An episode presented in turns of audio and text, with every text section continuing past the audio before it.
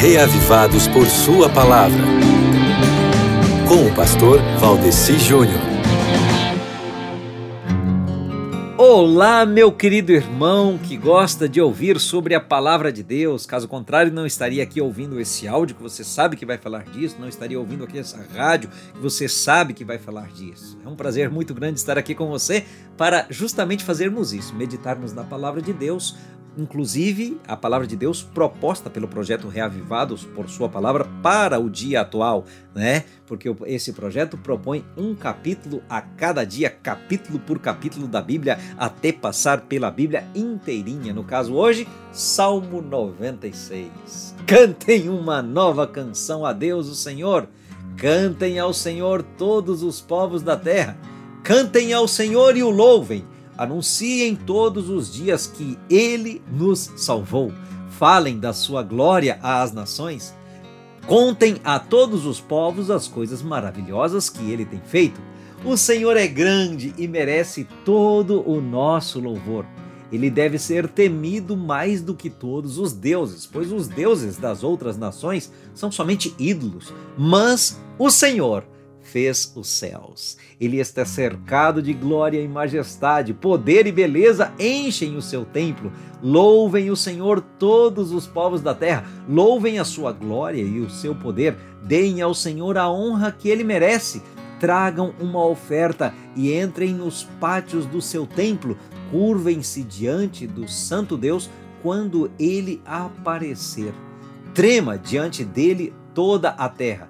Digam todas as nações: o Senhor é rei, a terra está firme no seu lugar e não pode ser abalada. Ele julgará os povos de acordo com o que é direito. Alegre-se a terra e fique contente o céu. Ruja o mar e todas as suas criaturas, as criaturas que vivem no mar.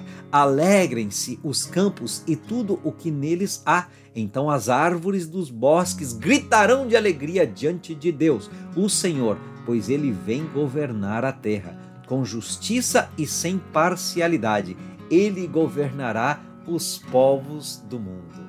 Esse é o Salmo 96, meu querido amigo ouvinte. Leitura de hoje.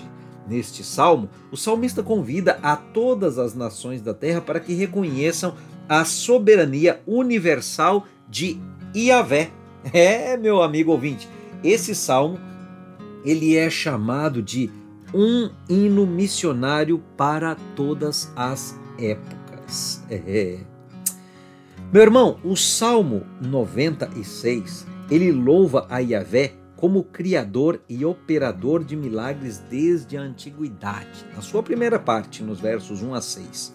Depois nos versos 7 a 9, que é a parte do meio, né, esse salmo ele louva a Yahvé como um governante do mundo atual. E por fim, na terceira e última parte, esse salmo ele louva a Deus ali nos versos 10 a 13, ele louva a Yahvé como o juiz redentor, quando todas as coisas forem restauradas. Então, esse salmo é marcado pela repetição frequente de frases principais que se introduzem nos versos 1, 2, 7, 8 e 13. E o verso 13 do Salmo 96, meu querido, ele é muito parecido com os versos 22 a 33 é, do Salmo registrado lá em 1 Crônicas, capítulo 16, versos 8 a 36, composto por Davi para a cerimônia de consagração da arca em Jerusalém. As variações da forma original do salmo são devidas à adaptação que foi feita para o uso litúrgico quando esse salmo foi colocado aqui no livro dos Salmos, pensando no povo de Israel usando esse salmo adiante, o povo de Deus usando esse salmo ao longo da sua vivência, da sua história, chegando até você que realmente lerá o Salmo 96 hoje para aproximar-se mais do Criador, do Juiz e do Redentor. Que ele lhe abençoe ricamente.